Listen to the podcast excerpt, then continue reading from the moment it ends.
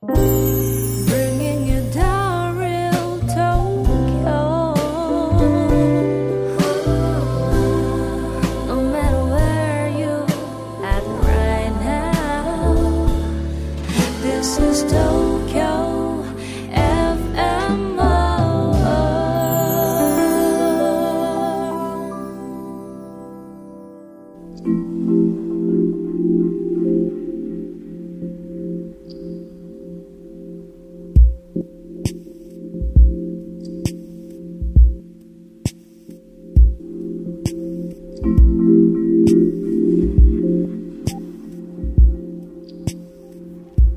Hello, everyone. How are you doing today? My name is Issho Fujita. Zen priest belong to Japanese Soto Zen Buddhism. This is the program Tokyo FM World Zen. Through this program, we'd like to convey you the world of Zen.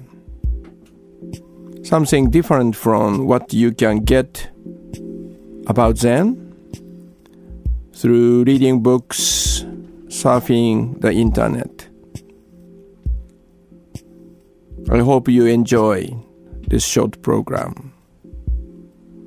Thank you for listening. This is a talk for February 2019.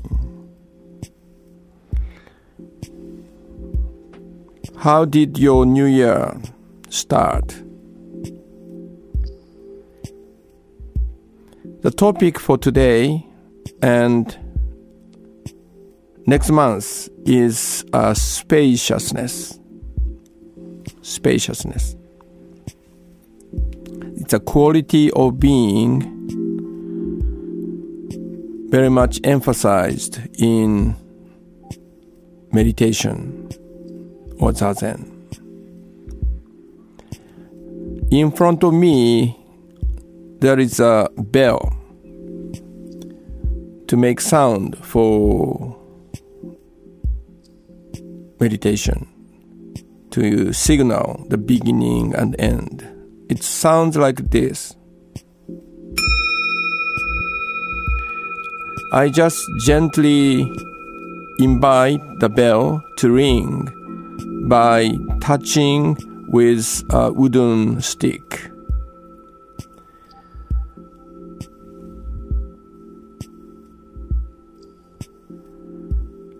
Why it sound like that?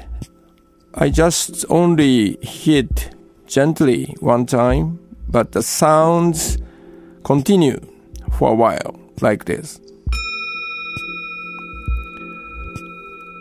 The energy I gave to the sound, to, to the bell, go through the whole body of the bell smoothly. And it's go around, around, and around. That's why it's continue the beautiful sound. But here I also have a clay for the sculpt, sculpture. So if I put the small amount of a clay stick to the bell, just a little bit, uh, one place or two places or three places. So I'm doing it right now. And then I try to invite the bell to sound again by um, touching gently by wooden stick.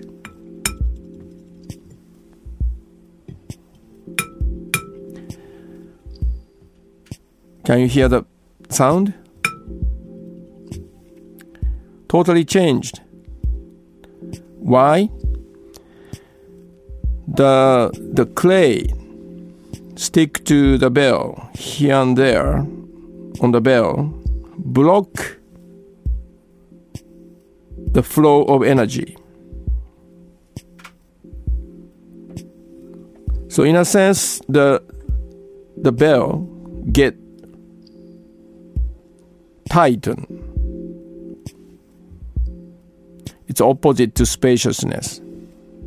So this is uh, my way of showing or demonstrating the two different quality of the spaciousness and tight, tightness.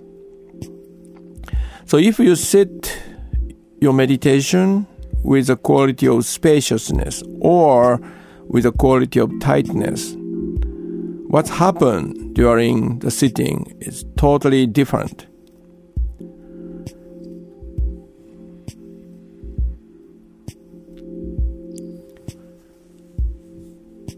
So, spaciousness is a term to describe uh, the quality of your body and mind. Actually, in Zen, body and mind cannot be separated, always um, one. It's a two sides of the same coin. But for convenience, uh, we uh, use two words. Body is physical and you can see and touch. The mind is not physical. So it, it's easier for me to talk about the uh, body first. And the founder of my school, Japanese Soto Zen Buddhism, the Dogen, Zen Master Dogen, always put the body first. And then after body, he add mind. So body mind instead of mind body. So that's why when I guide, I uh, make, uh, I do a guidance for sitting meditation. I take time to uh, do some uh, somatic exercise to loosen up. So the tightness can be created by uh, fear or uh, mental tension. And every, every time we pursue something, it creates a tension in our body or mind. So meditation is aiming at a deep rest. It's a resting work. So in order for us to deeply rest, we stop pursuing something which does not exist at this moment. Rather than pursuing, we embrace or accept what is there at this moment, whatever it is. So it's a big shift, radical shift from pursuing something to resting. Only when we can make this shift, we can enjoy being spacious. So after this talk, uh, we have five minutes for practice of meditation. So I'd like to guide you one way of experiencing spaciousness of your body mind. So I take out the uh, uh, take off the clay on the bell, and then I show you how it sounds now.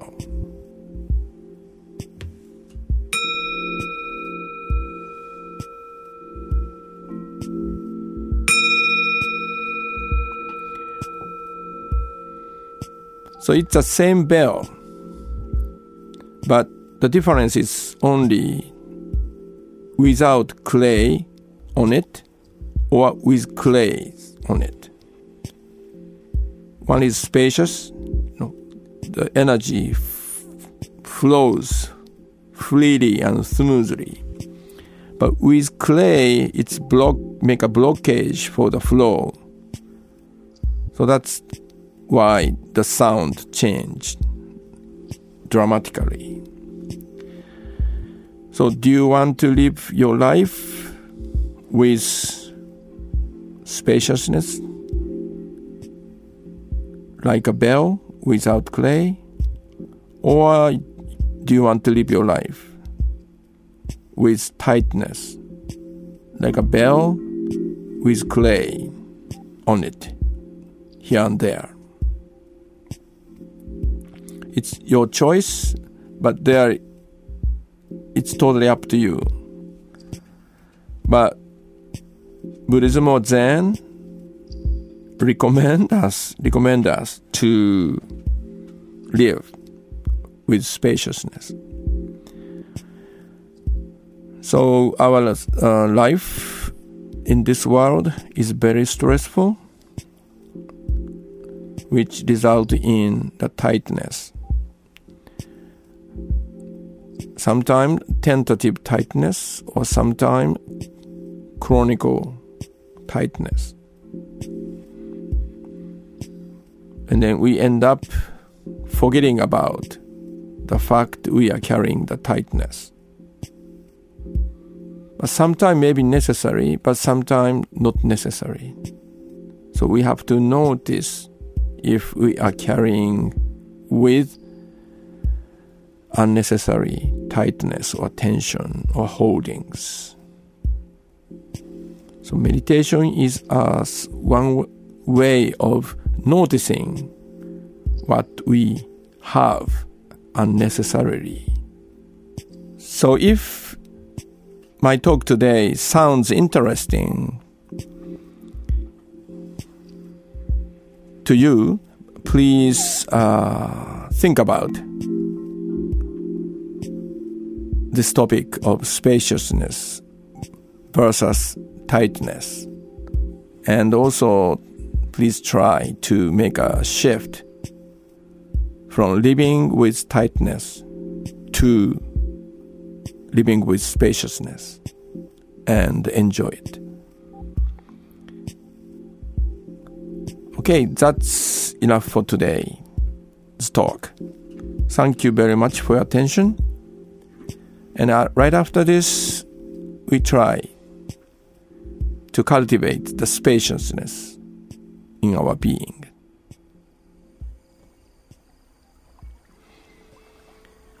Okay, so now time for practice sitting in meditation. So, as usual, find the comfortable sitting posture on the chair or floor.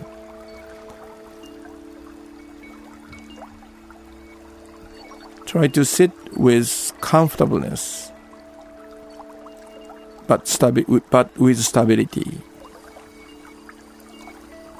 Relax your shoulder, neck,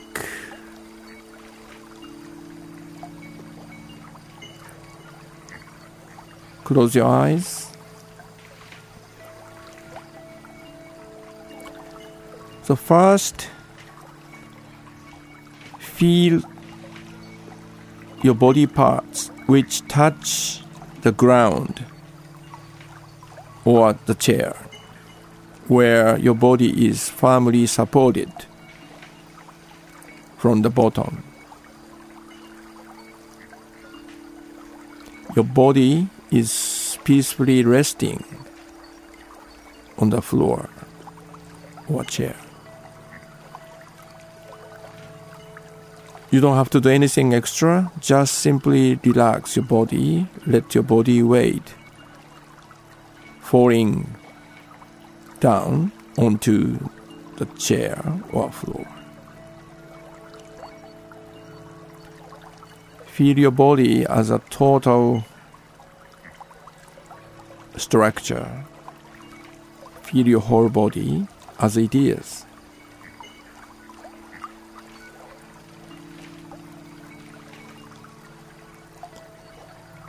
So quickly check out your body in terms of sensations.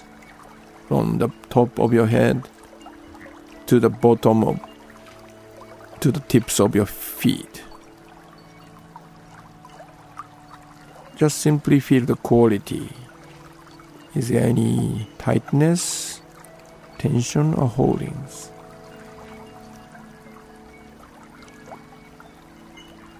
So, wherever you feel tightness or holdings or tension, breathe into the place where you feel tension or tightness.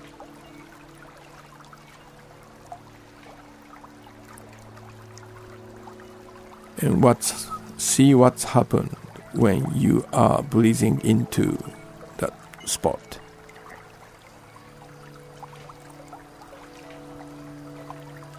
Then out without breath, imagine the part you feel tension, tightness, melting together with out breath. Out breath is a wave of relaxation or letting go. So make good use of that letting go energy or wind so that you can release the tightness.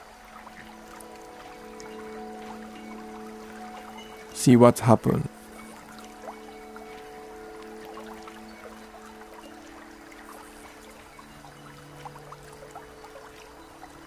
And next in, in breath, try again.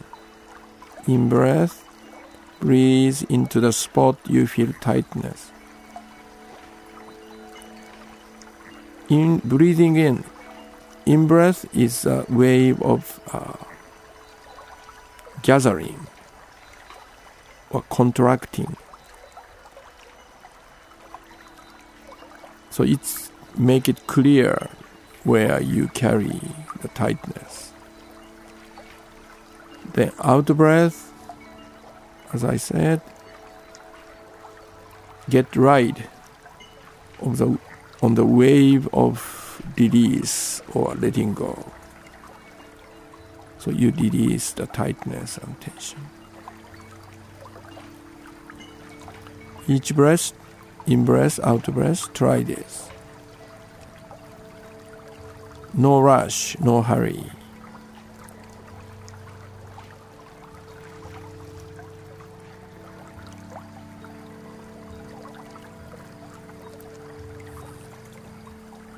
Now you are hearing the sound of the river. Water flows smoothly. So your body becomes like a river.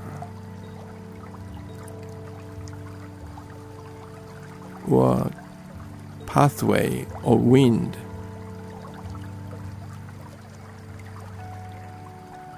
With each, each breath, the space within your body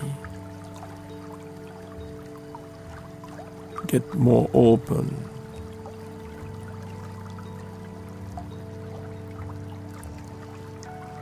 And smooth.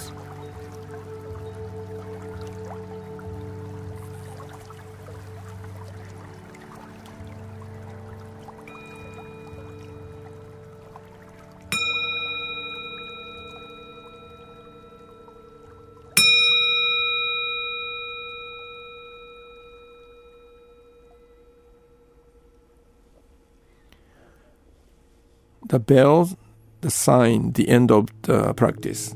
So just five minutes of practice, but I hope you feel some change, more spaciousness in your body and mind. Okay, thank you for participating in the program and I hope you enjoyed it and some how get benefited through listening and practicing. Okay, time to close. So thank you for your attention and uh, thank you for joining. And hope to talk to you next time. Goodbye.